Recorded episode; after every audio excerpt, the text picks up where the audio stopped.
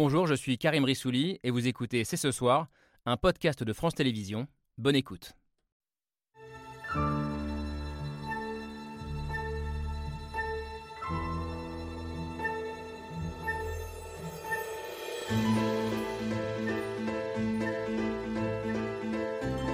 Bonsoir à toutes et à tous, soyez les bienvenus sur le plateau de C'est ce soir. C'est à la fois un débat philosophique passionnant et l'une des principales questions politiques de cette rentrée. Quel est le sens du travail?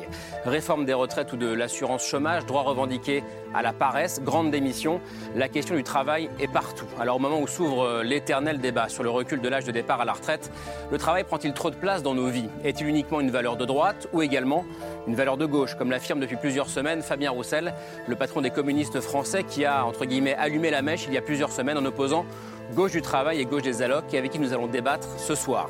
Et puis au fond, parlons-nous tous la même langue. Là, je suis en train de travailler, mais ce verbe a-t-il le même sens pour moi qui suis assis confortablement dans ce fauteuil pour un salaire encore plus confortable et pour un ouvrier qui s'épuise à la tâche et gagne à peine de quoi boucler ses fins de mois? Le sens du travail, le sens de la vie, c'est ce soir, c'est parti.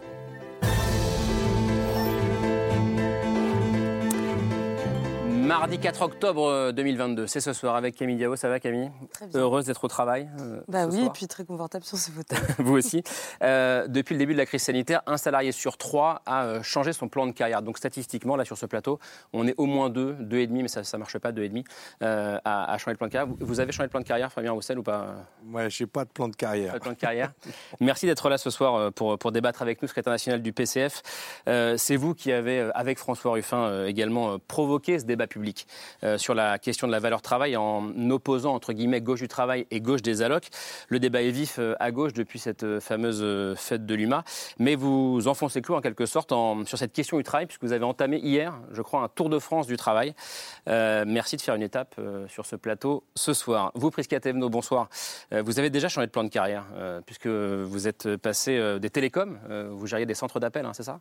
D'abord, on a eu Télécom et ensuite, effectivement, j'ai géré des centres d'appel. à la politique, aujourd'hui euh, député macroniste des Hauts-de-Seine, également porte-parole de, de Renaissance. On va parler valeur travail, mais aussi sens du travail ce soir.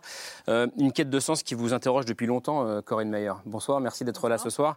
Euh, écrivaine, économiste et psychanalyste. et selon le Financial Times, euh, vous êtes même une pionnière. la pionnière, selon eux, du quiet quitting. Alors c'est quoi Le quiet quitting, c'est la démission silencieuse qui consiste pour un salarié à faire ce pourquoi on est payé, ni plus ni moins. Et si le, le FT dit ça de vous, c'est en référence à votre best-seller euh, qui date de 2004, euh, Bonjour Paresse, où vous racontiez votre expérience de, de cadre ralenti, entre guillemets, chez EDF.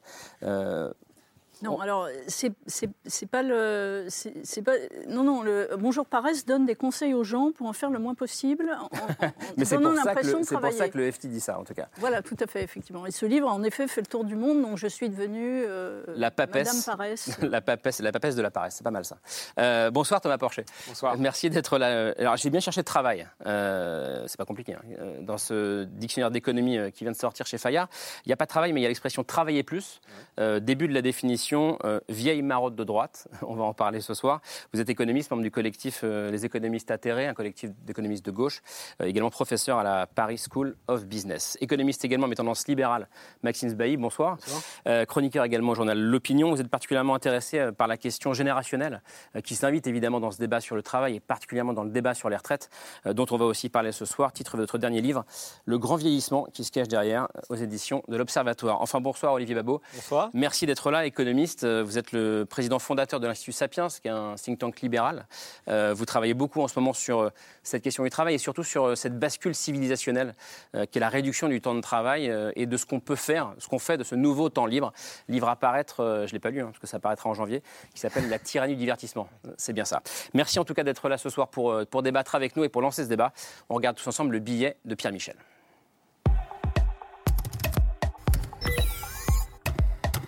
Travailler plus pour gagner quoi de plus Travailler moins et se sentir bien. Le travail, c'est sûr, sa structure, ça peut aussi devenir une torture. C'est pas le boulot qui me fait rêver tous les matins et pourtant je fais un boulot qui Bah me alors plaît. change de taf. Bah je fais que ça. Debout la France. Nous avons enrayé la fatalité du chômage de masse en France et nous pouvons nous en féliciter. Cette France du plein emploi, cette France qui se lève tôt et qui travaille. Le travail, c'est pour nous une intégration sociale. Roussel, C'est quand vous dites- un projet collectif au service d'un pays. Sens de l'intérêt général et conscience du travail bien fait. Vous savez, c'est le maçon qui se recule de 3 mètres et qui regarde son mur et qui en est fier. C'est la coiffeuse qui vous passe un miroir derrière la nuque. Faut-il défendre la valeur travail, valeur travail ou fin du travail? La valeur travail, mais la valeur travail, pardon, mais c'est quand même une valeur de droite. De droite ou de gauche, y a-t-il une vérité en soi? Existe-t-il une valeur en soi? Quand vous ne vivez pas de votre travail, que euh, vous êtes maltraité, que euh, vous avez une carrière hachée, que euh, votre boulot n'a pas beaucoup de sens, eh ben, euh, la valeur travail, elle est loin. On ne sait pas si le travail est une valeur, mais peut-être ne faut-il pas travailler à tout prix. C'est très clair, vous avez un problème avec les gens qui veulent travailler. C'est peut-être moins une question de valeur que de sens. On a donné, on a fait tout ce qu'on a pu pour sauver la boîte, mais on n'a pas réussi. Voilà, les patrons s'enrichissent et les employés s'appauvrissent. C'est avoir beaucoup donné, mais continuer à payer. Interaction, vie sociale, avoir consacré toute sa vie à une entreprise et puis se dire qu'une fois ce travail fini, tout est fini. Les boules, parce qu'on a l'habitude d'être actifs, de retrouver nos collègues au travail, et là, lundi, il n'y aura plus rien, en fait. On comprend que certains veuillent lever le pied. Il faut travailler moins, il faut rééquilibrer le temps travail et le temps pour les loisirs. En faire moins, mais pas rien. Une semaine de 32 heures, une semaine de 4 jours qui fait son chemin. Il y a des endroits où ça se passe bien. Je pense que les nouvelles générations voient euh, la vie autrement, voilà. Nous pouvons vivre mieux en produisant moins. Le travail n'est plus le moteur Ah bah, de alors dans ce cas-là, ça va être très simple. Ils vont se foutre à la campagne, ils vont créer leur potager, ils vont faire de la full autonomie, puis on demande rien à personne. L'emploi du temps n'est plus le temps de l'emploi. Alors, Fabien Roussel, on est, heureux que vous soyez là ce soir parce que je disais, c'est un peu vous qui avez euh, euh, allumé la mèche en, cette fin d'été sur cette euh, question du travail. Gauche du travail, gauche des allocs, ça a beaucoup fait polémique. C'était début septembre, ça a pris de l'ampleur. Est-ce que vous imaginiez franchement que ce débat était aussi inflammable ou c'est parce qu'il est aussi inflammable que vous l'avez posé en ces termes?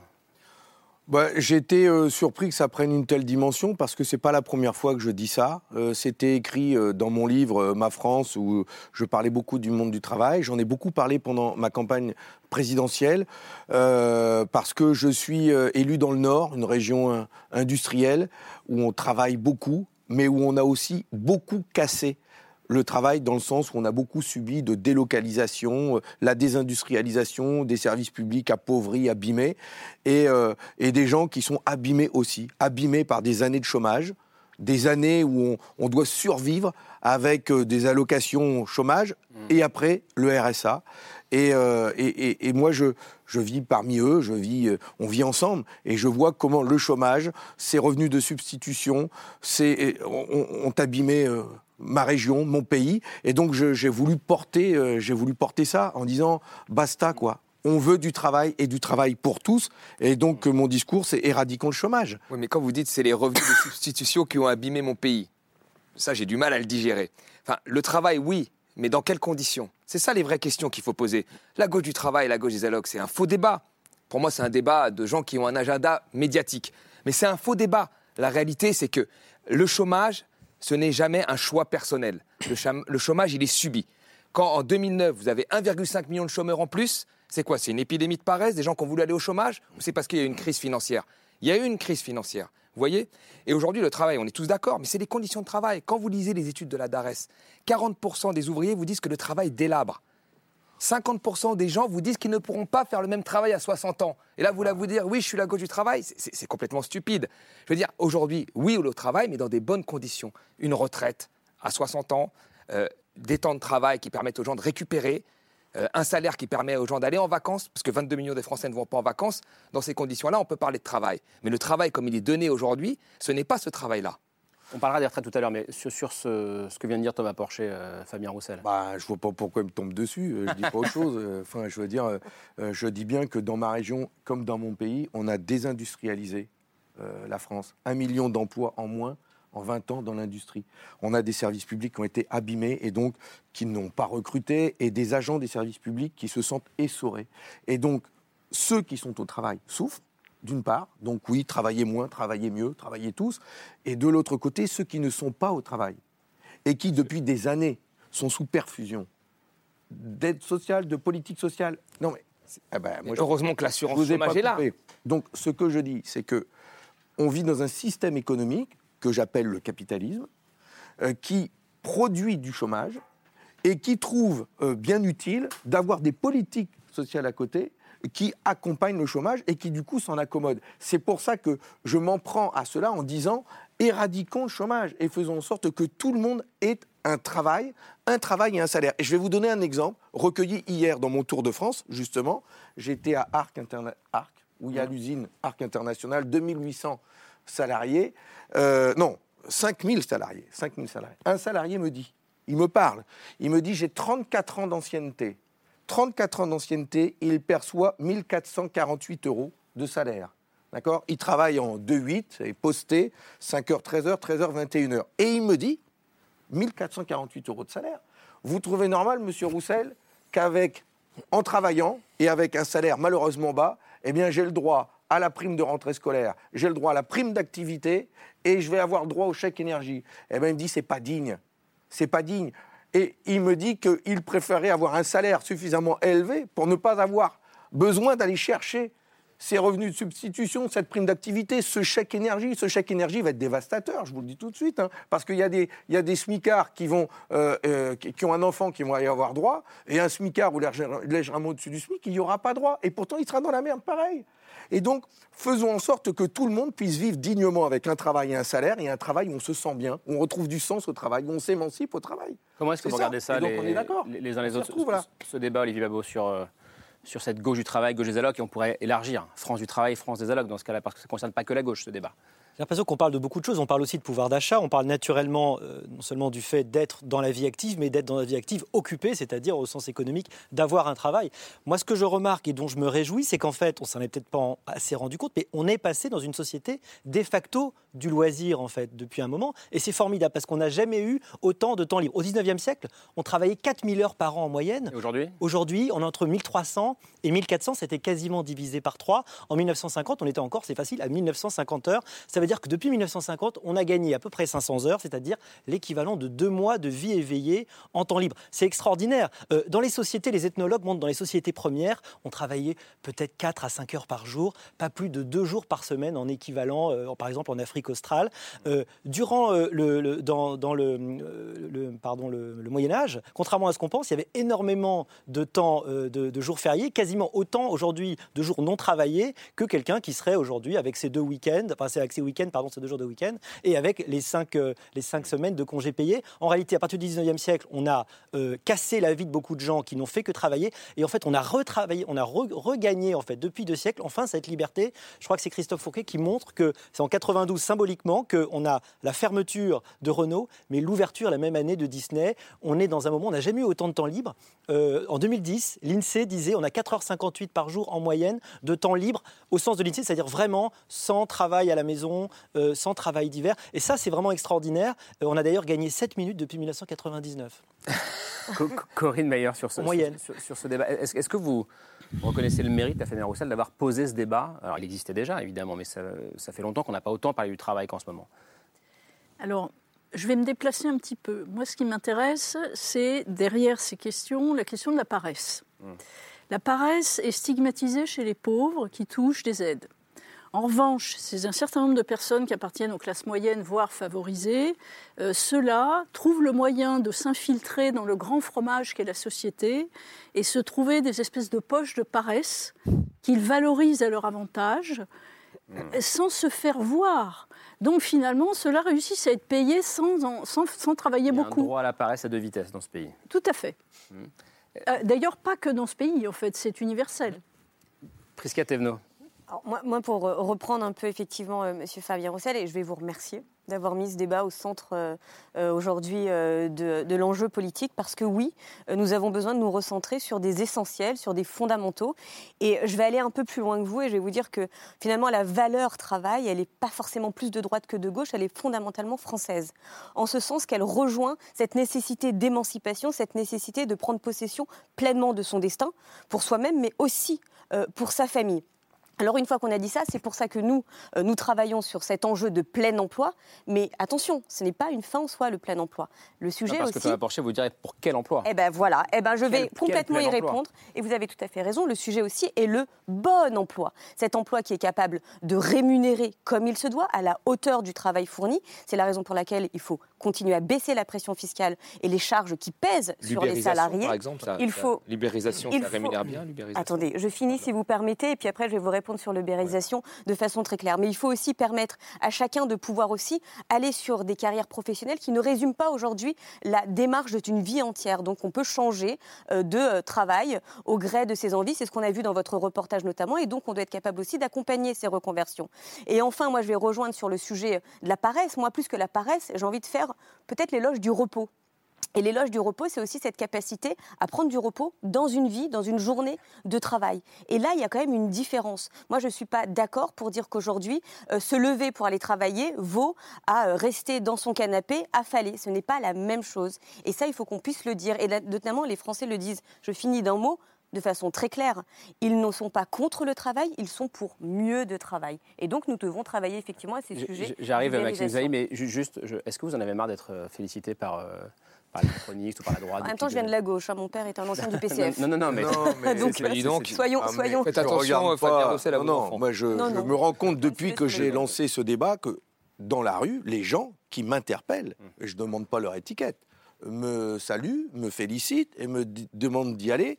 Et les personnes qui se retrouvent au chômage et qui sont en situation euh, de- d'être privées d'emploi et de travail me disent merci, euh, battez-vous pour nous parce qu'une personne qui est au chômage aujourd'hui, c'est pas son choix, c'est subi. Et donc il aspire à pouvoir avoir euh, droit à un travail et à sortir de, de ce système-là. Et donc euh, moi je, je suis euh, non non, moi je, je me sens vachement à l'aise, j'ai aucun problème. Maxime Bailly, sur cette question de la, de la valeur travail, vous aussi, je crois que vous dites, hein, elle n'est pas de gauche ou de droite, cette valeur. Oui, en, en vrai, le débat, je le trouve un petit peu. euh, Enfin, c'est- c'est pas très intéressant, honnêtement. Et puis, je pense pas que les Français se demandent quand ils vont au travail En le se matin. réveillant le matin, oui, c'est sûr. S'ils vont euh, à droite ou à gauche euh, quand ils vont au travail.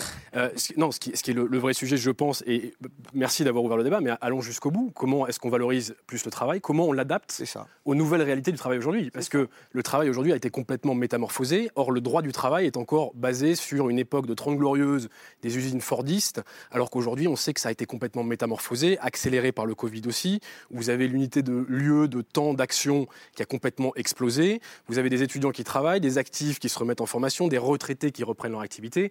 Et vous avez un marché du travail qui est encore, je le rappelle, en dichotomie totale, c'est-à-dire que vous avez des CDD euh, ultra flexibles et des CDI ultra rigides. Et donc, au bout d'un moment, je pense qu'il faudrait aller. On non, mais allons-y. On peut encore dire ça, les CDI sont encore ultra rigides? Oui, les CDI sont encore ultra rigides, bien sûr. Il y a quand même Ah, deux oui. lois travail. hein. Vous avez non non mais ça, Ouais, oui mais enfin ça a été marginal ça a Ah pas, bon ça a pas Ah bon, d'accord, Aujourd'hui les CDD vous avez demandé aux jeunes c'est eux qui prennent toute la, proca- Un la- la Français précarité du marché du travail. Sud à peu près. Donc je- bon, Ils sont, ils la variable d'ajustement du marché du travail, c'est eux qui ont tous les petits jobs très précaires, euh, très limités. Et donc, je pense qu'il faut aller vers un contrat unique, il faut protéger le salarié plutôt que le statut, et puis même allons plus loin, faisons un vrai statut de l'actif. Protégeons l'individu, le travailleur, plutôt que la nature du contrat. et à ce moment-là, vous pouvez protéger vraiment tout le monde. Vous asseyez les droits sociaux sur le, le travailleur, quelle que soit son activité. Mais allons jusqu'au bout de cette discussion. Et voilà, si vous voulez, de droite ou de gauche, on s'en fiche un petit peu. Mais si vous, d'ailleurs, vous aussi, si vous cherchez le plein emploi, réformons les structures de cet État-providence et du droit du travail. Je, je pense que euh, on, est, on est en mérite de, de pouvoir le demander. Le, le- le- le moi, le- statut, non, mais le euh, plein emploi- statut de l'actif. pour Non, mais tous les voilà. salariés et le travail à la tâche. Un statut de l'actif. Non, mais le plein emploi, vous allez, vous allez l'avoir facilement avec la réforme de l'assurance chômage, parce que vous allez radier tellement de chômeurs qu'il Non, y a des gens qui vont sortir des statuts. Oui, c'est un peu le but quand vous baissez les Pas prestations chômage. Ah bon, ben on verra. Encourager- non, Voilà. mais je non, non, désolée, mais vous allez rendre le statut, vous allez rendre le statut de chômeur de plus en plus vous difficile, et vous mais allez vous et vous allez baisser un certain nombre de prestations, ce qui font que les mecs ils vont devoir aller trouver un travail aller pour aller travailler.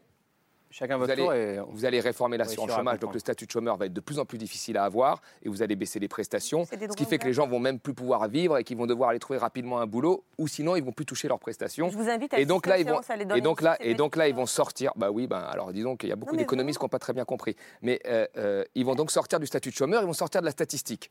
Pardon, Donc on va avoir un beau chiffre du chômage et on aura comme aux États-Unis. Vous savez, aux États-Unis, quand Trump a gagné, beaucoup de gens ont dit Oh, mais c'est bizarre, le taux de chômage américain est extrêmement faible, l'économie va bien. Mais quand vous regardiez l'aide alimentaire, elle augmentait, il y avait une décorrélation très forte entre le chômage et l'aide alimentaire, ce qui n'avait jamais été le cas les 30 dernières années. Pourquoi? Parce qu'il y avait plein d'Américains qui sortaient des statistiques. travail payé mal. Voilà, bah oui, qui étaient nulle part. Et là, c'est ce qui va se passer. Donc là, vous allez avoir un, un taux de chômage à, à 4-5%, vous allez l'afficher, vous allez être très fier à la télé, mais derrière, il y aura plein de gens qui seront dans la précarité. D'ailleurs, c'est ce que l'on appelle le plein emploi dans la bouche du président de la République et de certains économistes d'ailleurs. Le plein emploi, c'est 5% de taux de chômage. Mais ce n'est pas le plein emploi pour moi. C'est-à-dire qu'il y aurait naturellement un chômage incompressible de 5%. Ouais. C'est beaucoup quand même. hein c'est un million quand même, hein, un million de personnes, donc qu'on considère qu'ils ne travailleront pas. Euh, moi, je ne pense pas ça. Et justement, on doit avoir une grande réflexion aujourd'hui sur le sens que l'on veut donner au travail. Et au rôle que chacun, la place de chacun dans la société, en fonction de ses compétences, en fonction de ses aptitudes, en fonction de ses envies. On va changer de profession euh, durant toute sa vie, ce qui n'était pas le cas avant. Et donc on doit pouvoir imaginer nous, c'est ce que nous proposons, un service public de l'emploi qui garantit à chacun un salaire, qui, euh, en échange ou d'un travail ou de période de formation, qui permet de se réorienter, mais qui garantit la sécurité au moins salariale et qui permet à chacun de vivre. Mais le sens que l'on doit donner au travail, c'est au cœur des discussions que l'on doit avoir. Parce que moi, le salarié d'Arc International qui est payé à coup de lance-pierre, qui travaille donc 8 heures d'affilée avec une pause de 30 minutes, pour déjeuner et deux pauses de 10 minutes, c'est la pause physiologique hein, pour aller faire pipi. C'est ça la réalité. Entre deux, il est à la chaîne, il est devant un four, il fait 900 degrés, c'est la pénibilité, etc. Il se lève pourquoi le matin quand il va travailler? Pour pot de balle. Et en plus, un métier pénible. Mais il se dit, mais moi, j'y vais travailler pour, euh, mm. pour l'actionnaire américain, euh, qui en plus menace de fermer la boîte, là, parce que l'électricité augmente et ils vont s'installer en Arabie Saoudite. L'aide-soignante qui est à l'hôpital et qui souffre, qui est passionnée par son métier, elle se demande pourquoi le matin euh, je me lève pour aller bosser si je sais que je vais souffrir, je vais, mal exercer mes missions et je suis, malheureuse dans, mon travail. Donc, il faut aussi que l'on pense à tout cela, c'est en, disant, mais on doit se sentir épanoui au travail, heureux au travail, qu'on soit ouvrier qualifié, que l'on soit agent des services publics, dans l'enseignement, dans la santé. Et c'est ça, et c'est pour ça qu'on on, doit euh, pas seulement penser euh, travail pour tous, ce que moi je dis, mais aussi contenu du travail, et faire en sorte que chacun, chacun s'y sente bien. justement, ce que vous dites, Fabien Roussel, ça interroge aussi cette notion de valeur-travail. On a beaucoup répété ces, deux termes ensemble, valeur-travail, et notamment Prisca Thévenot, quand vous avez pris la parole tout à l'heure, vous avez tout de suite posé le débat euh, en ces termes, la valeur-travail. Mais, une valeur française, vous Voilà, et vous avez dit que c'est une valeur française, exactement. Mais alors pourquoi justement, forcément, parler du travail comme d'une valeur? Qu'est-ce que ça signifie? Est-ce qu'on ne peut pas, euh, comme le fait Fabien Roussel, défendre le droit à chacun à avoir un travail, un bon travail, une bonne rémunération, sans forcément poser le débat en termes de valeur parce que, sans en faire une obligation morale. Il n'y a pas une obligation de morale. derrière, attention, c'est peut-être que ce qu'on met derrière le mot valeur.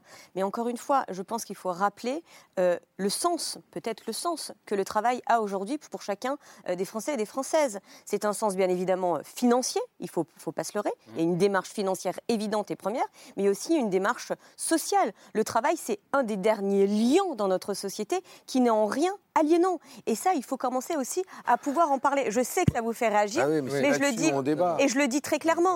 Euh, attendez, ça je veut dire quoi, juste qui n'est en rien aliénant Mais c'est-à-dire qu'aujourd'hui, être en capacité de travailler dans de bonnes conditions, et c'est ça qu'il faut peut-être euh, discuter aujourd'hui, c'est accepté par tout le monde. On peut lire les différentes études et les différents euh, sujets qui sont faits par différentes fondations. En aucun cas, les Français renoncent au travail. En aucun cas, les Français disent qu'ils ne veulent pas travailler. Ils disent qu'ils veulent. leur loyer, ils disent, excusez-moi, ils disent je me permets juste, ils disent qu'ils veulent mieux travailler. Ah Et l'enjeu, il est là, encore une fois. Nous devons tous nous atteler à mieux travailler. Il y a une dimension extrêmement forte, nous y attelons depuis 2017, euh, nous allons continuer sur différents volets, mais c'est aussi prendre en considération aussi les mutations de la société et le concept même du travail. Je ne eh ben, sais pas ce que, je sais pas ce que veut dire mieux travailler. je, me permets juste une petite phrase, excuse-moi, je me fais un petit insert. Je ne sais pas ce que ça veut dire mieux. Un chauffeur Uber, est-ce qu'il travaille mieux? Parce que là, lui, il n'est pas concerné par le droit du travail, hein, je tiens à vous le dire. Hein. oui, c'est le problème. Voilà. Est-ce qu'il travaille mieux Je ne suis pas sûr. Et puis après, euh, il faut vraiment. Moi, ce que j'ai l'impression que je, vois aujourd'hui, euh, c'est que la plupart des gens, ils, cumulent un certain nombre euh, d'obligations, de contraintes familiales. Aujourd'hui, comment vous faites quand vous travaillez dans une entreprise? Vous pouvez partir à 17h pour aller chercher votre fils à 6h. Est-ce que c'est possible? C'est impossible de faire ça. Vous partez à 19h, à 20h. Qui est-ce qui s'occupe de l'enfant? Vous devez prendre une nounou, ou vous devez jongler quand vous n'avez pas les moyens, avec la voisine, etc. Moi, je vois que des gens qui jonglent constamment. Et là, vous allez leur dire Ah, c'est le bonheur quand l'école ouvre à 8h20 et que vous avez une heure pour aller au, travail. Comment vous faites? Vous arrivez au travail à 9h30. Il est content, votre patron, quand vous arrivez? Non, il n'est pas content. Donc, moi, je vois que des. découvrir la vie, en fait. Bah, pardon. Bah, excuse-moi. Excusez-moi, monsieur. non, excuse-moi, je, découvre la vraie vie. La vraie vie des gens que vous n'avez pas l'air de connaître. Bah, je suis maman, j'ai deux enfants. Je vais vous raconter alors, comment vous faites, ma journée. oui, mais voilà, c'est un Alors, vas-y, comment vous faites avec un salaire de député qui est proche du salaire moyen Excusez-moi, monsieur, j'ai pas été député euh, toute ma vie. En l'occurrence, j'ai beaucoup été bénévole en politique et j'ai aussi travaillé dans des centres d'appel. Donc, je me permets pas de sur ça. Je pense qu'on est là pour débattre et apporter du sens à ce débat-là. Alors allez-y. J'y vais, donc j'y vais franchement. Allez-y, allez oui, effectivement, nous avons aujourd'hui une démarche où l'objet de la vie. On ne réussit pas sa vie simplement en réussissant dans sa carrière professionnelle. Il y a tout un un pan de paramètres à avoir. Et je suis d'accord avec vous sur le sujet de la vie pro-perso, mais même la vie familiale. Et donc, il y a différents sujets qui sont arrivés, notamment grâce à la crise Covid, qui a été un révélateur mmh. formidable, avec l'encadrement du télétravail quand cela a été possible, parce que tous les métiers ne le permettent pas. Mais il faut l'encadrer, il faut le promouvoir, il faut le reconnaître. Mais également cette. Puis la loi travail qui, qui peut permettre aux gens de travailler le dimanche quand leur entreprise va, va pas. non, mais c'est très bien la loi travail, vous l'avez voté. Je, vais finir, je vais finir ce, principe. Terminez votre phrase, puis Olivier Vous vouliez ce sujet. Mais également, cet accompagnement, vous parler effectivement des enfants, etc., c'est une charge mentale qui pèse essentiellement encore beaucoup trop sur les femmes. Et eh ben effectivement, c'est des disponibilités en crèche, c'est également le congé paternité. Et oui, en tant que femme, on a aussi envie de pouvoir travailler, mais on a aussi envie de pouvoir avoir. Je vois pas où sont les places en crèche. Je vois pas où sont les places en crèche. Sur, sur, la notion de, chômage frictionnel, très rapidement, parce qu'il en a été question. Attention, ne pas de contresens. Quand on dit 5%, c'est pas les mêmes qui sont au chômage. Le plein emploi, voilà, il y a un chômage frictionnel qu'on n'arrive pas à réduire. C'est parce qu'il y a toujours entre deux emplois bah, une période où pendant que vous cherchez, ça fait qu'un petit moment, mais c'est pas les mêmes. L'idée, c'est que le même million de personnes les mêmes qui personnes au qui au chômage. On ne se satisfait pas du fait que ces gens sont au chômage. Alors sur la question, effectivement, de la valeur travail, effectivement, c'est un peu gênant, comme si euh, il y avait une sorte de vieille, euh, de, de, vieille obligation morale, quasi religieuse au fait de travailler. En fait, je crois que c'est pas l'idée. On oppose en fait un travail qui réalise à un travail qui aliène. Et il y a cette dichotomie depuis toujours. Ce débat qu'on a, on l'avait il y a 2500 ans déjà en Grèce, où d'ailleurs sur ce plateau, euh, on, on, préférait pas le travail, on préférait ce qu'on appelait le scolé, c'est-à-dire en fait le loisir studieux. Mais bon, il y a le travail, vous savez, c'est le, en latin, ça vient de tripalium. Ça viendrait de tripalium, c'est-à-dire un instrument de torture. Évidemment, là, c'est le travail comme punition. Et puis, il y a le travail en grec, c'est l'ergon. Et l'ergon, c'est le travail de la terre, gay. Et c'est l'idée que vous allez cultiver les choses. Et là, c'est un travail réalisation. Évidemment, ce qu'il faut souhaiter aux gens, c'est un travail qui réalise. On n'a pas tous cette chance. Tout ce qu'on peut dire, c'est que plus vous êtes formé, plus vous avez accès à, bah, par exemple, une indépendance qui n'est pas subie, comme dans le cas d'Uber, mais une indépendance qui va être choisie. Il y avait eu en 2017 un sondage fait par la CFDT très intéressant qui disait 77% des salariés disaient aimer leur boîte, et alors encore mieux, il disait 39% des gens disaient même si je gagne au loto, je continue à travailler. Bah, ça, c'est exactement ce que je dis à mes étudiants. Je leur dis, si euh, vous aurez réussi votre vie professionnelle, si vous allez euh, continuer à travailler, même si vous gagnez au loto. Là, ça va vraiment dire que vous vous réalisez et c'est ce que je leur souhaite. Voilà. Camille, on a évoqué un peu la crise Covid comme révélateur de ce, nouveau rapport au travail. Effectivement, et bon, on, sait, et ça a été beaucoup commenté euh, dans les médias, beaucoup recherché aussi par des, sociologues et des enquêtes, mais qu'il y a vraiment un rapport au travail qui est en train de se transformer dans la société, qui a été accéléré par les confinements successifs, donc ces moments d'arrêt où chacun a pu s'interroger à la fois sur le sens de son travail et sur la place euh, que le travail euh, a dans sa vie.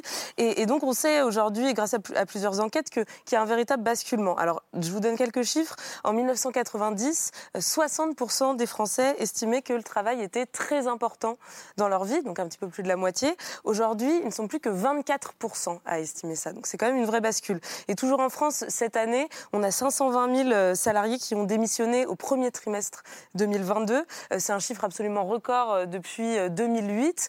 Et alors, c'est pas encore le big quit, donc cette, cette démission par millions qui est en train de se passer aux États-Unis, mais ça commence presque à y ressembler. Donc je me tourne vers vous, euh, Corinne Mayer, vous qui euh, depuis longtemps appelez, et qui l'avez encore fait d'ailleurs il y a quelques semaines euh, dans une tribune dans le journal Libération, vous appelez à ébranler le système en traînant des pieds. Est-ce que vous avez l'impression, est-ce que vous vous félicitez de ce phénomène? Est-ce que vous avez l'impression qu'on est un peu justement au début d'une révolution qui pourrait ébranler le, système du travail que vous fustigez? Je, Oui, j'espère vivement. Effectivement, pour moi, le grand bouleversement qui, enfin, dans le monde du travail actuellement, c'est ça. C'est le fait que il y a de moins en moins de gens qui, qui, en fait, qui souhaitent travailler. Et en plus, qui, donc ça, permet de rééquilibrer le, rapport avec, euh, avec l'employeur et avec le monde du travail. Donc c'est formidable. Alors je voulais juste rappeler un chiffre euh, qui a été publié, je crois, dans le Challenge, euh, c'était avant la, crise sanitaire, 2017. Seuls 6% des, des employés français s'investissent dans leur travail. Donc je crois que tous les discours que j'entends ici sur... Euh, déjà, le, mot valeur travail, en général, me, hérisse le poil, parce que je ne sais pas de quoi on parle. Moi, ce que je vois, c'est que ça n'a pas d'équivalent dans notre langue, c'est donc euh, c'est déjà sujet à caution, et qu'en plus, de quoi, de quoi parle-t-on? Euh, ce que je voulais dire aussi, c'est que autour de moi, et je, m'inclus en fait dans, cet autour, je ne vois que des gens qui sont totalement désabusés, du travail et qui ne cherchent qu'une chose, c'est déjà bah, effectivement gagner leur vie parce qu'il le faut bien, minimiser l'effort et faire des choses les moins ennuyeuses possibles. Mais ça veut dire des gens qui en fait, ils ont fait sécession. Par rapport au, euh, au, monde tel qu'il est, puisqu'en fait, ils, cherchent juste à se planquer un peu, mais euh, sans s'ennuyer trop, etc. Donc j'ai l'impression en fait qu'il y, a un discours comme ça euh, qui est tenu dans les hautes sphères et qui ne correspond pas du tout à la réalité du terrain, enfin de la vie quotidienne. Maxime Sbailly, euh, c'est intéressant quand même. 6% des salariés seulement s'investissent dans leur travail. Chiffre 2017. Entre hein. le chiffre de la CFDT et là, moi j'ai un autre chiffre pour vous. Dingue, ah, un autre chiffre pour vous. Excusez-moi, il y a autre chose que j'ai oublié, c'est qu'en fait, euh, il était mentionné, hein, ça je l'ai lu, euh, dans, j'ai pas la source, mais c'était mentionné dans plusieurs euh, études, que les salariés français sont les plus démotivés en Europe.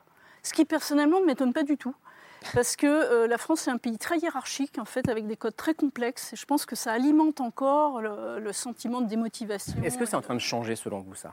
Non, mais ce qui est très paradoxal, c'est qu'en fait, la, la, grande démission, puisque vous l'avez mentionné, alors ça a été un phénomène aux États-Unis qui est terminé. C'est-à-dire qu'après le Covid, on a vu sur le taux de participation une baisse euh, soudaine. Il y a eu des dizaines de millions d'actifs qui se sont mis en retrait du marché du travail. Et vous dites, on est revenu à la. Là, ils sont récupérés le, le niveau euh, d'avant-crise euh, il y a quelques mois, donc c'est revenu à la normale. En France, on a importé ce concept parce qu'on aime bien importer les, concepts américains un peu étrangers, mais ça ne s'applique pas du tout en France parce que, vous l'avez rappelé, il y a un, un, nombre élevé de démissions, un nombre record, mais le chômage est quand même bas et le taux de participation, enfin ce qu'on appelle le taux d'activité, il est historiquement haut. C'est-à-dire qu'entre, euh, vous prenez 15-64 ans, 73% des Français sont au travail. C'est le taux le plus élevé jamais mesuré par l'INSEE. C'est-à-dire que les Français n'ont jamais été autant au travail. Donc c'est quand même un élément à, garder en tête quand on parle de valeur travail, quand on parle de démotivation, ce qui n'enlève rien sur le sens et le contenu du travail. Mais aujourd'hui, on se retrouve avec une France qui bosse plus que jamais. Et ça, c'est quand même un élément, je trouve, au-delà des débats politiques sur la valeur travail, qui est à prendre en compte. C'est que euh, le chômage est bas, le taux de participation est historiquement haut et les Français bossent. On peut s'en réjouir quand même. Mmh. Fabien Roussel. Bon, moi, je me retrouve euh, un peu dans ce que vous dites parce que je l'entends aussi ça. Mais il y a un truc et... que je comprends pas, Fabien Roussel, pardon, je vous coupe. Est-ce qu'on peut dire d'un côté, euh, il faut, je suis pour la France du travail, la gauche du travail, et j'entends ce que vous dites euh, sur le droit à la paresse. Est-ce que, est que ça, c'est pas. C'est pas ce que Madame a dit. Elle a, elle a décrit une situation, elle a décrit euh, ce qui se vit chez des salariés que j'entends. Je, je, je l'entends. Donc ça, c'est une réalité. il faut l'entendre. Et, mais moi, je le traduis euh, par une, une, forme de démobilisation pour beaucoup, pas tous, hein, mais une partie, parce qu'ils ne ils savent plus pourquoi ils y vont, à quoi ça sert. Et, euh, et, quelque part, on se met un peu en retrait. Et puis, on fait euh, le service minimum, où on va aller chercher son beefsteak, mais on fait le minimum. Et ça me rappelle, moi, une histoire qu'on racontait euh, avant sur les tailleurs de pierre qui sont au pied d'une cathédrale et à qui on demande qu'est-ce que vous êtes en train de faire? Il y a le premier qui dit, ben, je tape sur la pierre. L'autre, il dit, je taille une pierre. Et puis le dernier qui dit, je bâtis une cathédrale. Et chacun, dans ses missions et dans ce qu'il fait, perd un petit peu le sens de, son rôle dans la société. Moi, c'est ce que je ressens fortement en tant que euh, militant politique. Euh, ce que je ressens, c'est qu'on n'a plus, on perd euh, le, sens de notre rôle, de notre emploi dans la société. À quoi on sert? À quoi on sert collectivement? On a tellement de besoins auxquels on doit répondre dans notre pays. L'allongement de la durée de la vie, c'est des métiers immenses qui vont se développer. Les révolutions technologiques informationnelles, c'est des, métiers qui vont encore se bouleverser dans, les années qui viennent. La robotisation, la révolution euh, écologique, euh, la transition écologique, c'est plein de métiers, c'est plein d'emplois qu'il faut pourvoir. Bref, un pays devrait pouvoir donner une ambition à la population, à chacun, aux jeunes, aux anciens, en fonction de ses compétences, en disant on va y aller, on va se retrousser les manches, on va faire, on va bâtir, on va construire, on va enseigner, on va former, on va soigner, on va accompagner, on va protéger. Je pense à la sécurité. Bref, on, on peut donner une ambition. Moi, le sentiment que j'ai, c'est qu'on a tellement abîmé. Alors, le travail, j'aime bien aussi parler d'emploi, parce que du travail, il y en a beaucoup. Des emplois, il y en a peu.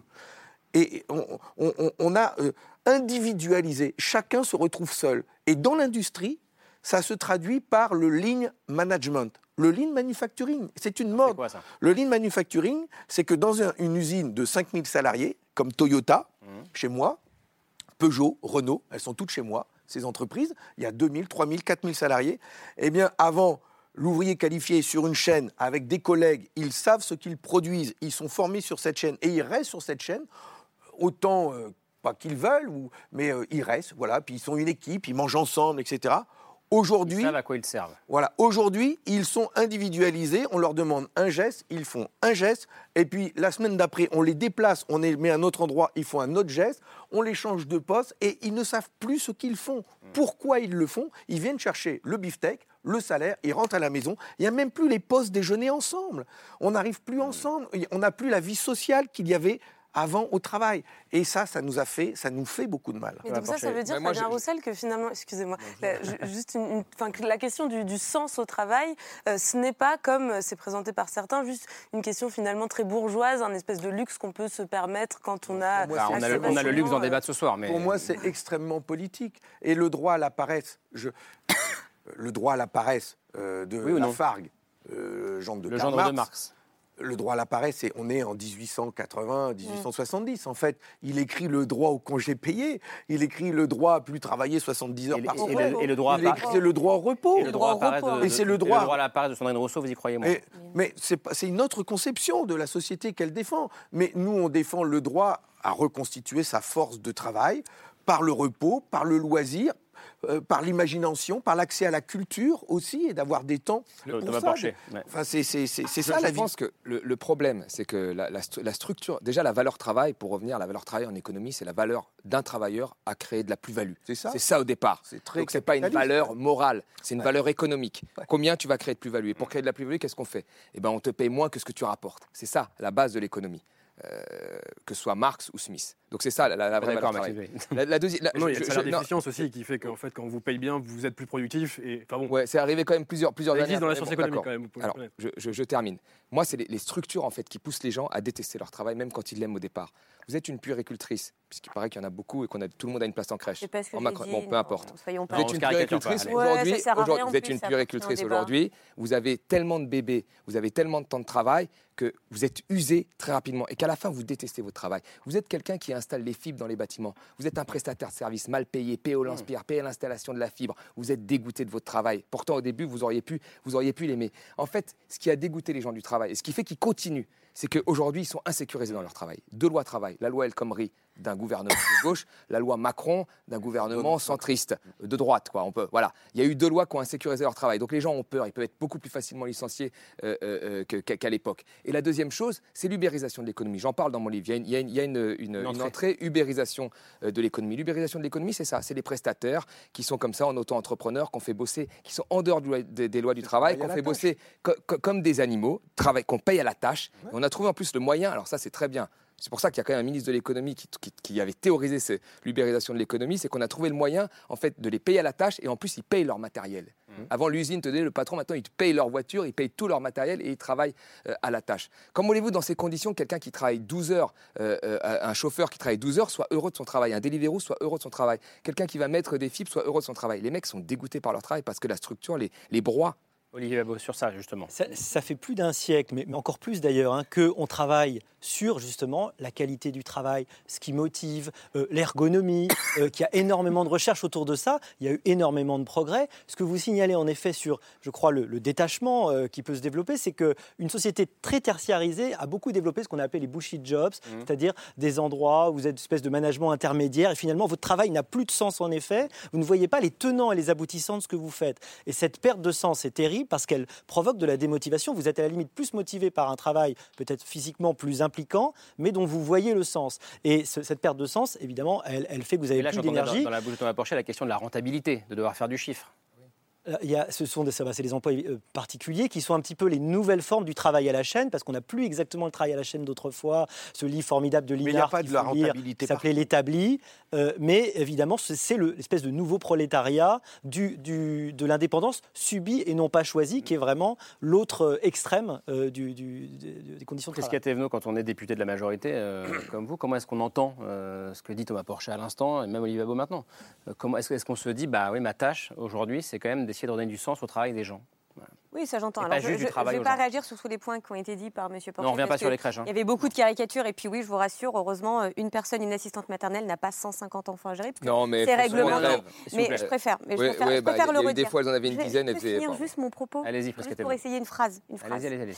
Euh, mais oui, en fait, tout ça, c'est qu'on est aujourd'hui dans une société en pleine mutation. Et moi, je vais vous rejoindre, c'est effectivement l'après-Covid. Il y a un avant, un après. Et donc, ça peut être accélérer des processus qui existaient déjà, mais il faut les prendre en considération. Aujourd'hui, euh, réussir sa vie ne se résume pas à réussir sa carrière professionnelle.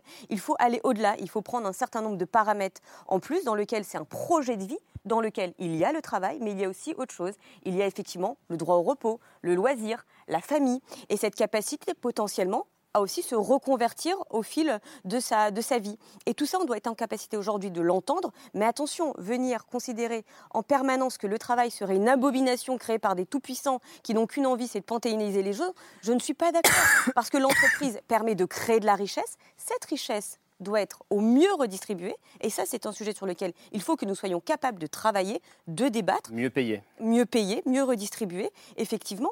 Mais attention, le- l'entreprise n'est pas le mal absolu. Non mais oh, non, si- si, non, mais je partage. Mais c'est parce que on a Je parlé, réagis, on a parlé de dire. rentabilité euh, sur les salariés par rapport au salaire, etc. C'est vrai dans le, dans le dans le secteur privé beaucoup.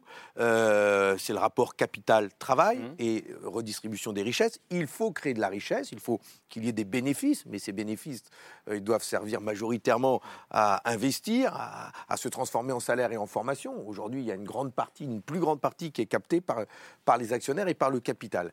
Mais il y a aussi, et c'est tout, on n'en a pas parlé là, ceux qui sont dans les services publics, ceux qui soignent, ceux qui enseignent, euh, ceux qui euh, euh, donc n'ont pas une, de, donc c'est, c'est- on peut pas dire ils sont, ils sont Pas pas, de va- de rentables dans le mais, mais exactement. Mais par contre, ils créent une richesse qui est énorme.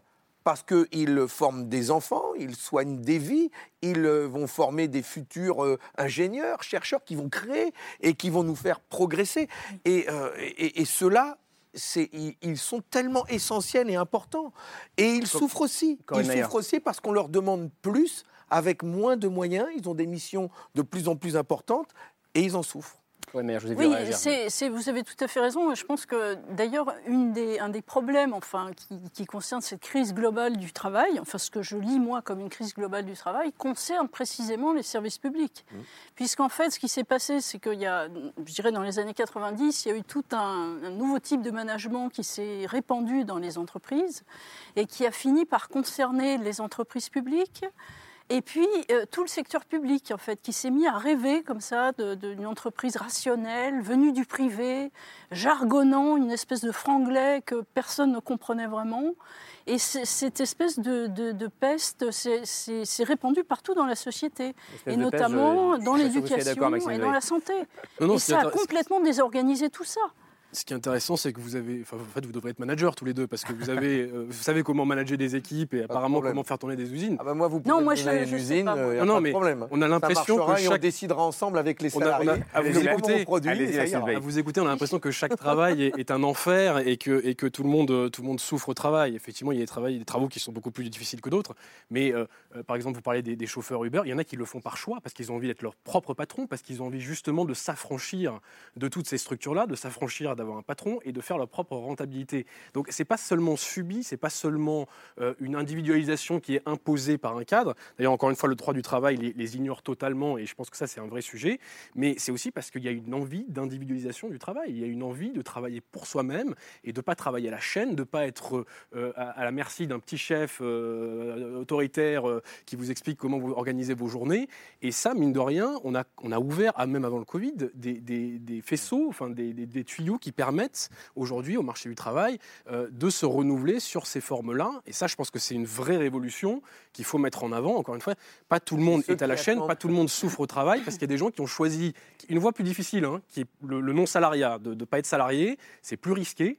Euh, c'est compliqué, ça demande de sauter dans l'inconnu, mais c'est aussi quelque chose, on le voit avec le développement des auto-entrepreneurs ou. Euh, vous avez vu ce qu'ils gagnent. Vous avez vu ce qu'ils gagnent. Oui, mais euh, faut, faut regarder ce qu'ils gagnent aussi. Mais, hein. ça aide beaucoup de gens, vous voyez, ça aide beaucoup de gens et beaucoup de gens le font à côté, beaucoup de gens le font comme activité. Ça n'a pas l'air d'être une situation pérenne et agréable. Allez-y, vous Corinne Mayer. Non, j'ai quelque chose à dire là-dessus parce que je pense qu'ici sur le plateau, je suis la seule à avoir ce statut-là. Non, moi aussi, je suis auto-entrepreneur. Ah d'accord.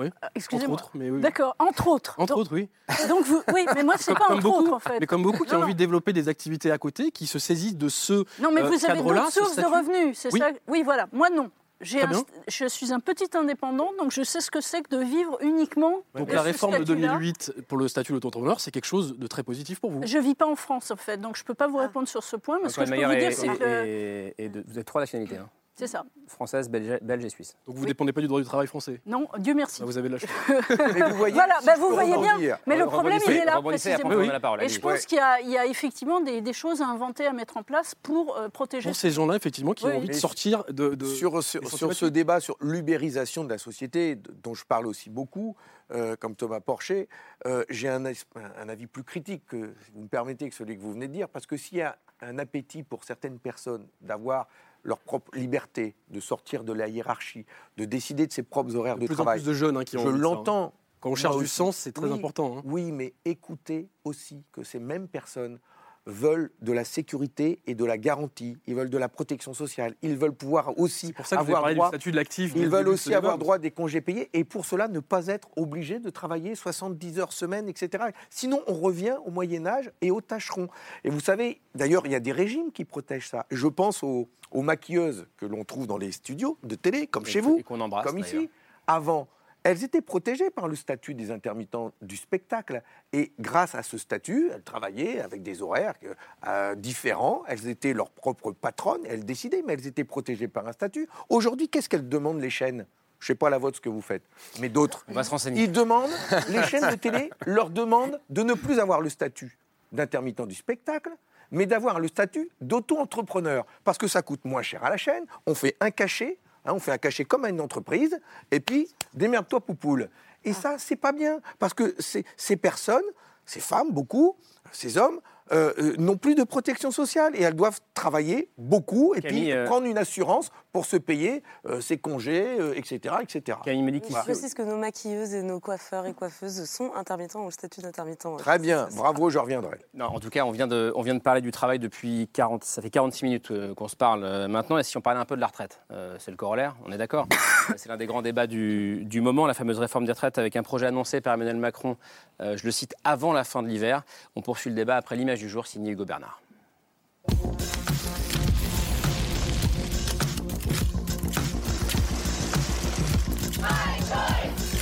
L'image du jour, c'est un revirement. On doit continuer de protéger, d'investir sur l'avenir. Nous ne pouvons le faire que si nous produisons plus de richesses. C'est travailler plus longtemps, donc oui, c'est la réforme des retraites. Le revirement du président qui, interrogé sur la réforme des retraites, plaide pour un report de l'âge légal de départ. Il y a trois ans pourtant, pour Emmanuel Macron, c'était inconcevable. Franchement, ce serait assez hypocrite de décaler l'âge légal. Je veux dire, quand aujourd'hui on est peu qualifié, quand on vit dans une région qui est en difficulté industrielle, quand on est soi-même en difficulté, qu'on a une carrière fracturée, bon courage déjà pour arriver à 62 ans. C'est ça la réalité de notre pays. Repousser l'âge légal de départ à la retraite de 62 à 65 ans, la réforme est soutenue à droite chez les républicains. Je le dis solennellement, on ne peut pas financer le modèle social généreux que nous avons en travaillant toujours moins. C'est pas possible. Travailler plus longtemps pour financer le système des retraites, un contresens pour Marine Le Pen. La moitié des gens qui arrivent à l'âge de la retraite sont déjà inactifs, soit parce qu'ils sont en arrêt maladie, soit parce qu'ils sont au chômage. À gauche, on dénonce un projet de loi injuste. La retraite, le passage de 62 à 65 ans, ça pénalise qui? Ça pénalise les ouvriers. Ça pénalise particulièrement les femmes et toutes les personnes qui ont eu des, euh, des, carrières hachées ou qui ont démarré très tôt. Malgré les oppositions, le gouvernement veut aller vite pour que la réforme des retraites soit appliquée à l'été 2023, quitte à passer en force. Et pour les insoumis, cette réforme des retraites doit engager l'avenir d'Emmanuel Macron. S'il veut passer en force sa réforme des retraites, qu'elle passe par référendum et que, comme l'a fait Charles de Gaulle, eh ben, il respecte l'avis du peuple français. Et si c'est non à sa réforme de retraite, c'est lui qui doit remettre son mandat en jeu. Dans l'image du jour, un revirement et un débat qui n'a pas fini d'agiter la classe politique dans les prochaines semaines. Alors forcément, je commence avec Prescatevno, puisque le revirement a fait beaucoup réagir euh, sur ce plateau. Qu'est-ce qui s'est passé en deux ans, euh, Prescatevno euh, Pourquoi est-ce qu'on est passé de Emmanuel Macron qui disait la réalité de notre pays, c'est que quand on a une carrière fracturée, bon courage pour arriver à 62 ans déjà. Donc c'est hypocrite de, vouloir reporter l'âge légal. Qu'est-ce qui s'est passé en trois ans? Ce qui, ce qui, serait hypocrite, pardonnez-moi du terme, avec tout le respect que je vous dois, c'est d'oublier qu'on a vécu une campagne des présidentielles une campagne des présidentielles qui a fait aussi le point sur les cinq dernières années, sur les crises, les défis qui se sont présentés à nous, et que oui, nous devons en responsabilité euh, être capables de les regarder en face, non pas pour nous, par dogme, par totem, mais pour répondre euh, aux enjeux qui sont euh, face aux Français. et donc la réforme des retraites, elle est très simple. Qu'est-ce qu'elle dit? Elle dit de façon très simple qu'aujourd'hui, le système tel qu'il existe, il doit être amélioré pour différents sujets que d'ailleurs j'ai entendu dans votre reportage par différentes personnalités à droite comme à gauche. À gauche, il y avait qui? Bah, typiquement, euh, j'entendais Monsieur Jadot dire il faut pouvoir prendre mieux en compte les carrières hachées. Il faut aujourd'hui pouvoir dire que oui, une femme qui arrive à la retraite est dans un système inégalitaire par rapport à un homme qui arrive à la retraite. Oui, il, n'en a pas parlé, mais il aurait pu en parler des pensions minimales de retraite qui sont trop basses. Eh bien, tout ça, soit on commence à l'adresser aujourd'hui et on y répond ensemble, soit on se dit ben non, c'est bien comme ça et puis euh, on fait pas de pertes et fracas et on avance. Ben non, on avance dans le mur. Et donc, il faut commencer à pouvoir adresser ces sujets sur un débat sain, serein, mais profondément responsable. Oui, mais l'argument des élections présidentielles, permettez-moi, il n'est pas vous juste. Vous y étiez aussi, vous Oui, mais il n'est pas juste. mais, à tel point que dans l'entre-deux tours, j'ai parlé euh, au candidat Macron, justement, il a eu chaud à ses fesses quand même. Parce que le score qu'il a fait au premier tour il était, un faible. Un million de était un faible score quand même pour un président sortant, excusez-moi. Un million de plus et il a dit, 2017, et il a dit, pourquoi l'argument ne vous convainc il a dit le 10 avril, il a dit le 10 avril, hein, parce qu'il n'était pas bien quand il fait sa déclaration le, soir, du premier tour. Il dit le 10 avril, j'ai bien conscience que ceux qui, ont qui vont, que j'appelle à voter pour moi, ne voteront pas pour mon projet au second tour face à Marine Le Pen. Et donc, il savait bien qu'une partie des électeurs voterait pour lui pour faire barrage à l'extrême droite. Donc ça, il faut en tenir compte. Et donc, qui est arrivé en tête on ne doit pas fracturer le pays. Ensuite, moi, je vais dire une chose, c'est qu'il y a besoin d'une réforme des retraites. Il y a besoin d'une réforme des retraites. Mais une réforme des retraites qui va faire en sorte qu'il n'y ait plus un million de retraités aujourd'hui qui vivent sous le seuil de pauvreté, parce que elles ont des pensions trop basses. Et donc, il y a besoin d'améliorer les pensions. Il y a besoin de prendre en compte les carrières hachées et incomplètes. Et puis, pour moi, il y a besoin de faire en sorte que les gens ne travaillent pas plus longtemps. Au contraire, on vient de parler du sens au travail. Enfin, on va les faire travailler jusqu'à combien de temps? 64, 65, 67 ans parce que 65, on, on parle, on parle de 44, 45 annuités, 44 annuités de travail. Quand on a commencé à, à 25, 27 ans, ça nous emmène à combien? Enfin, on va travailler jusqu'à 70 piges. C'est pas possible. donc, réforme des retraites. Hein, oui, bien sûr. là, il y a euh, retraite, entre parenthèses, réforme, parce que c'est important de rappeler pourquoi on fait cette réforme. Alors, ce qui est marrant, c'est qu'on est passé de la retraite à point, effectivement, en 2017, à maintenant le, recul de l'âge de départ à la retraite. Voilà. Qui a, été la retraite à point, moi, à l'époque, j'étais en débat quand Emmanuel Macron venait de gagner avec un économiste qui avait soutenu Emmanuel Macron hein, publiquement. Et il me disait, oui, euh, Macron, c'est la Suède, la retraite à point. Bon, en Suède, 92% des femmes ont vu leur pension de retraite baisser quand ils sont passés au système de retraite à point. Et l'extrême droite vient de passer. Non, il faut le dire. Ça, ça, il faut le dire. Donc, on disait la, retraite à point, c'est pour plus d'égalité. à cause de la réforme des retraites, j'imagine. Non, à cause de la, la, retraite à point a fait baisser de 92% les pensions de retraite. Je, termine là-dessus. Les inégalités sont fortes. Je termine là-dessus. Maintenant, on nous dit bon ben, on laisse tomber la retraite à point, ça passe pas. On augmente l'âge de départ à la retraite. En fait, la, la motivation, elle est, très, elle est très claire dans les deux cas. C'est faire des économies, faire baisser la dépense publique. Pourquoi on fait baisser la dépense publique? Parce que dans le premier quinquennat de 2017, il y a eu 20 milliards de baisse d'impôts ciblés sur les entreprises et sur les plus riches. Là, on a rajouté 10 milliards avec les impôts de, production qui, soit dit en passant, sont équivalents à l'économie sur la dépense publique qui sera faite avec, euh, avec la, réforme des retraites, puisqu'on nous dit qu'on fait une réforme des retraites pour financer d'autres d'autres besoins on a vu Emmanuel Macron. Mais c'est pas un argument ça de dire euh, si on veut augmenter les profs, si on veut augmenter les. Pourquoi on doit toujours faire des arbitrages sur la dépense publique et pas des arbitrages sur, je veux dire, si, ah on, veut plus, si on veut financer d'autres choses, ben, ayons plus de recettes publiques. Et je, termine, et je termine une, dernière, une dernière chose qui est très importante, c'est que il faut, il faut toujours le rappeler. En France, nous avons un des systèmes de retraite le plus, les plus performants au monde. C'est-à-dire que le taux de pauvreté des retraités est Attends, le taux de pauvreté des retraités est le plus faible. Il n'y a que le Luxembourg, il y a que le Luxembourg, un paradis fiscal, euh, qui nous bat. En Allemagne, il y a trois fois plus de pauvres. Donc il faut partir de ce constat-là. Notre système de retraite fonctionne bien. Alors, Maxime moi, je trouve qu'il fonctionne très mal parce que là, on parle des retraités. Très mal, vous venez de dire. Très mal, oui. oui. Euh, on parle des retraités. Effectivement, euh, les retraités sont ceux de toutes les classes d'âge qui ont le taux de pauvreté le plus bas. Ils ont, il y a une anomalie française qui fait que le niveau de vie des retraités aujourd'hui en France est en moyenne supérieur au reste de la population. On est avec l'Israël et le Luxembourg un des seuls pays au monde qui avons ça. Et c'est pas bien, c'est pas une avancée sociale. Tant mieux. Que, que le problème, c'est qui, les- qui paye ça? Je veux Le dire, on est dans le couloir de la mort et que les gens en soient mieux, c'est pas, c'est Non, pas, pas- très bien. Le problème, c'est que derrière, vous avez une jeunesse qui, elle, va devoir financer toutes ces mesures-là, qui, elle, est celle qui cotise. Parce que je vous rappelle qu'aujourd'hui, les actifs cotisent pour les retraités d'aujourd'hui. Moi, je cotise pas aujourd'hui pour ma retraite, je cotise pour les retraités, qui sont un nombre record, 17 millions, 23 millions dans 20 ans. Et donc ça, il faut le financer. Donc si vous ne touchez pas le curseur de l'âge de départ, si vous ne voulez pas toucher aux pensions, ce sont les jeunes, et ceux qui arrivent sur le marché du travail aujourd'hui, qui n'ont plus de sens, qui savent plus où on est, qui héritent d'une crise climatique, d'une euh, dette publique qui gonfle comme jamais, qui cotisent un tiers de Et leur comment on a fait salaire entre pour les 70 retraités. Comment on a fait Non, non, entre mais attendez. 70 et aujourd'hui avec le choc Moi je, démographique moi, je veux bien qu'on touche à rien. Le problème, non. c'est qu'il Bah, on faut dire aux jeunes rapport que ce les sont eux qui vont devoir aujourd'hui financer ça. Et franchement, je trouve ça aberrant de demander à la jeunesse de financer euh, cette euh, Mais errance, en fait. Si, si, parce que c'est eux qui se retrouvent au final dans- à, à récupérer des colis alimentaires pendant le confinement. c'est pas ce qu'on Et qui propose. rentrent. Bien sûr que si. Bah, c'est mais eux bien- qui mais bien cotisent pour les retraités. Mais vous connaissez pas notre projet de réforme de retraite Monsieur, pour la ramener à 60 la répartition. Ah, n'êtes pas on est encore dans pouvoir, un euh, système- Roussel. On est dans un système par répartition. Ce sont les actifs, ben, les jeunes actifs Olivier qui Babot. payent pour les retraités. Olivier- pardon, Babot. Allez, Euh, mais continuez à débattre après. hein, mais- En 1945, quand on a fixé à 65 ans l'âge de départ à la retraite, en fait, la plupart des gens en espérance de vie mouraient avant, en particulier les ouvriers. C'est par- extraordinaire, avant absolument. Avant, avant cet âge de 65 ans, on- n'arrivait pas à 65 ans en moyenne. Bon. C'est déjà formidable parce que depuis les années 70, on a gagné 10 ans d'espérance de vie et, et l'âge a plutôt baissé en France. En fait, c'est devenu une seconde vie, la retraite. On peut s'en féliciter, mais c'est quelque chose qui coûte cher et c'est un système par répartition, effectivement, où à un moment donné, les actifs vont financer les pensionnés. Donc vous dites comme Mathis Bailly, on n'a pas le choix. on a une loi des reins qui est celle de la démographie. Dans les années 60, il y avait un cotisant, euh, pardon, il y avait quatre cotisants pour un retraité. Aujourd'hui, on est 1,5 cotisants pour un retraité. Et à terme, on devrait être à 1,1 pour un. Alors oui, euh, comme le système est effectivement déséquilibré, bah, c'est payé par le reste de, du- de- de l'État. On a déjà 3 000 milliards de dettes, on ne sait pas comment on va s'en sortir, on a 115% d'endettement par rapport euh, au, au PIB. Comme les on a plein d'autres Comme les trucs, on a plein d'autres trucs à financer, comme par exemple la transition. Ce serait quand même pas mal que ce système soit équilibré. Les projections du corps font froid dans le dos pour les jeunes. Le Conseil d'orientation Vraiment, elles font froid dans le Conseil d'orientation des retraites, ils disent à terme, en fait, le taux de remplacement va faire que baisser. C'est-à-dire le rapport entre votre pension et votre dernier salaire vont faire que baisser. Parce qu'aujourd'hui, les, les- les retraités, ils sont dans une. Effectivement, ils sont plus, plus riches en moyenne. Mais c'est les jeunes qui, demain, quand ils seront retraités, vont avoir de moins en moins avec une injustice euh, euh, entre les générations qui est inacceptable. C'est pour ça qu'il faut faire la réforme. Comment vous regardez ça, Corinne Maillard vous, vous allez pouvoir tous reparler, hein, mais Alors je regarde ça de très loin en fait, pour plusieurs raisons. Alors, déjà, je vous comprends ne serez rien. pas en retraite euh, en France. déjà.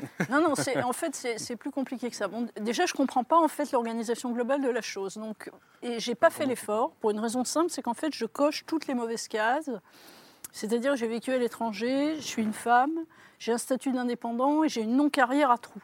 Ce qui fait que tardivement dans ma vie, euh, je vais avoir peu et ce sera tard. Donc finalement, je ne me suis pas intéressée, il faut reconnaître.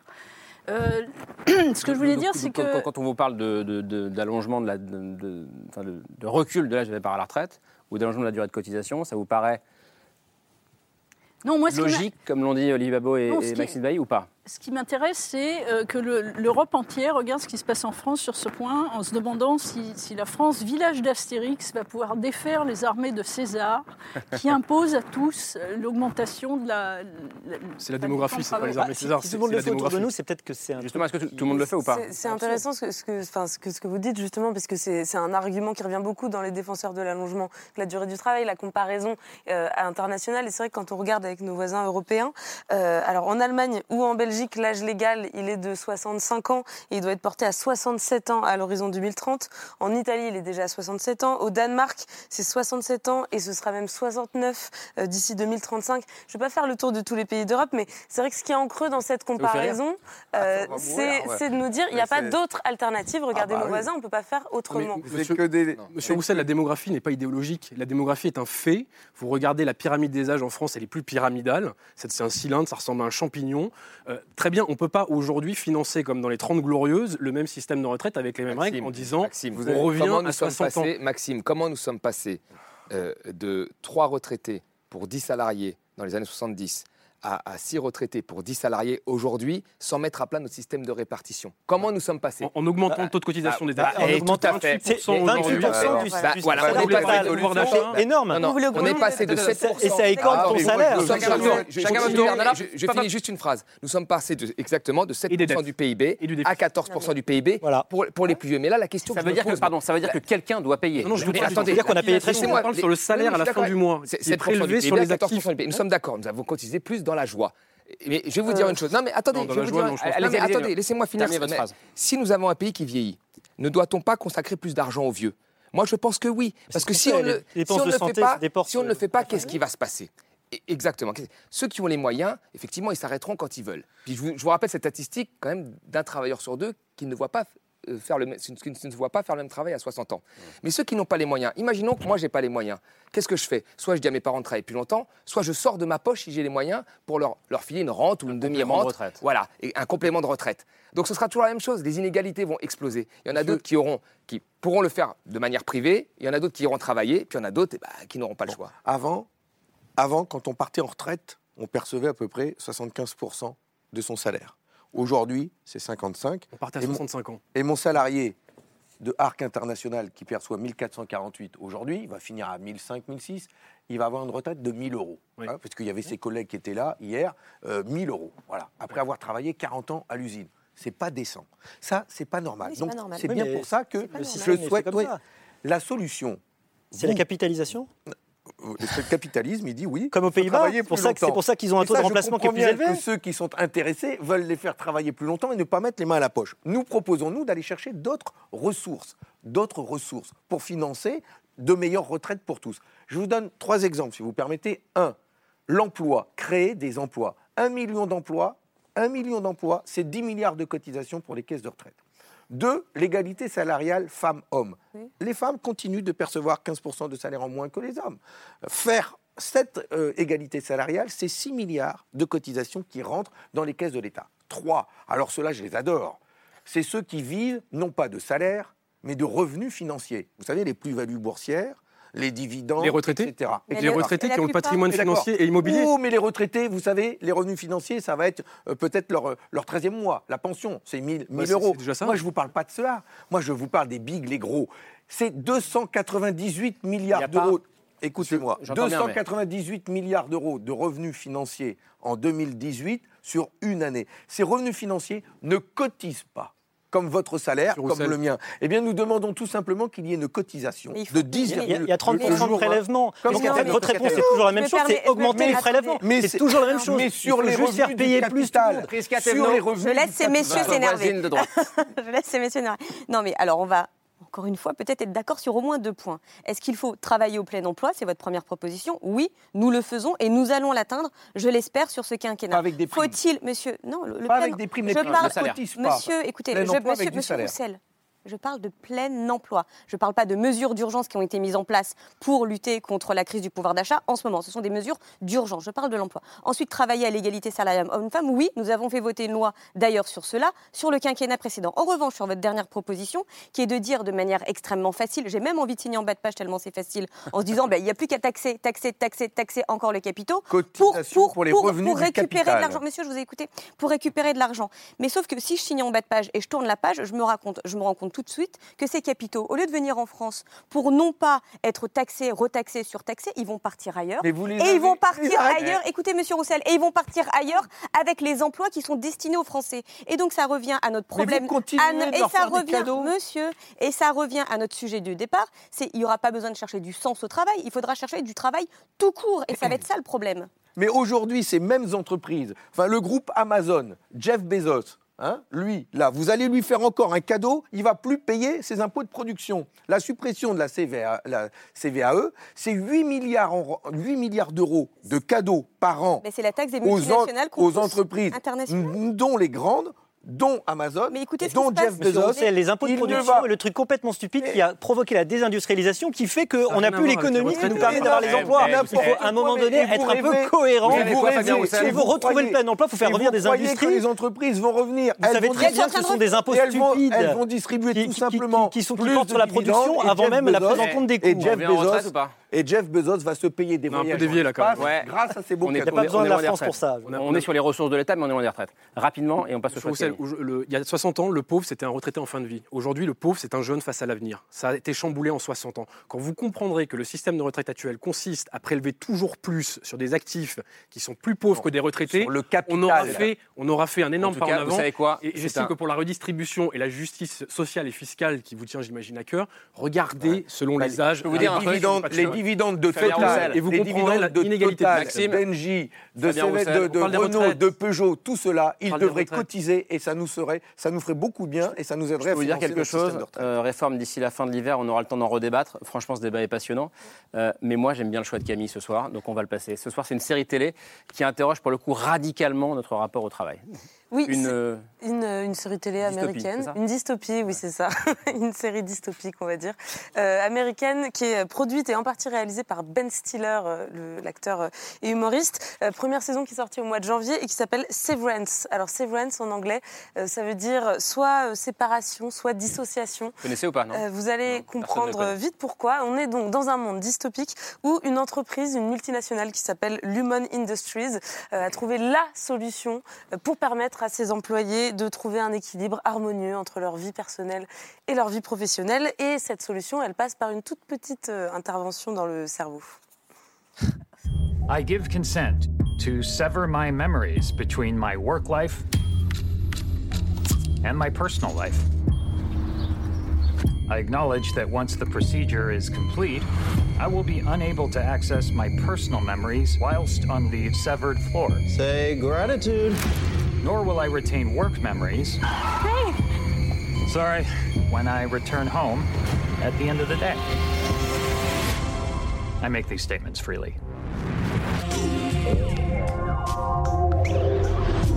Nous n'aurons plus aucun souvenir de ce débat euh, en sortant de ce je plateau. rentre à la maison et j'ai tout oublié. Non, mais ça, c'est le pitch de départ. Donc, tous les employés vivent deux vies complètement hermétiques jusqu'à ce que, et là, je vous laisserai découvrir en regardant la série, mais cette série, c'est vraiment une fable qui est assez, assez dérangeante, assez angoissante même, je pense qu'on peut dire, et qui pousse jusqu'à son paroxysme les dérives du monde du travail euh, contemporain, donc des bullshit jobs qu'on a, qu'on a évoqués. euh, enfin, donc, en l'occurrence, eux, ils suivent des, des, suites de chiffres infinis sans savoir euh, ce, que, ce que ces chiffres signifient, des méthodes de management complètement déshumanisantes en passant par le rendement qui devient l'alpha et l'oméga de l'entreprise. Donc voilà, ça s'appelle Severance, c'est à voir sur Apple TV et je vous conseille de persévérer parce que les quatre premiers épisodes peuvent être un peu lents, mais Bah, ensuite ça part J'ai vraiment. vu le premier, euh, persévérer. Voilà. Euh, mais c'est passionnant, en tout cas, sur le fond, et ensuite c'est super. Merci beaucoup, merci d'être venu débattre euh, ce soir. Euh, J'ai beaucoup de livres, je vais faire rapidement. Olivier Babot, votre livre va sortir, La tyrannie du divertissement, c'est chez Bûcher-Chastel, c'est ça? Merci beaucoup. Corinne Mayer, votre dernier livre, c'est pas sur la paresse, c'est Monsieur Proust qui est ici, aux éditions Segers. Merci d'être venu débattre ce soir. Maxime Sbailly, Le grand vieillissement, aux éditions de l'Observatoire, il est, il est ici. Thomas Porcher, votre manuel de self-defense, comme vous l'appelez, self-defense économique. Euh, mon dictionnaire d'économie publié chez Fayard. Et puis Fabien Roussel, je me rattrape. Je ne l'ai pas cité tout à l'heure, votre livre à vous, si on veut poursuivre la réflexion sur le travail. Ma France, voilà, heureuse, solidaire et digne, c'est donc au Cherche Midi. Euh, merci beaucoup. Et Camille, pas de livre, hein, vous n'avez pas écrit de livre euh, Pas- dernièrement. Et on se retrouve de- demain autour de 22h35. Merci beaucoup pour votre fidélité. Ciao.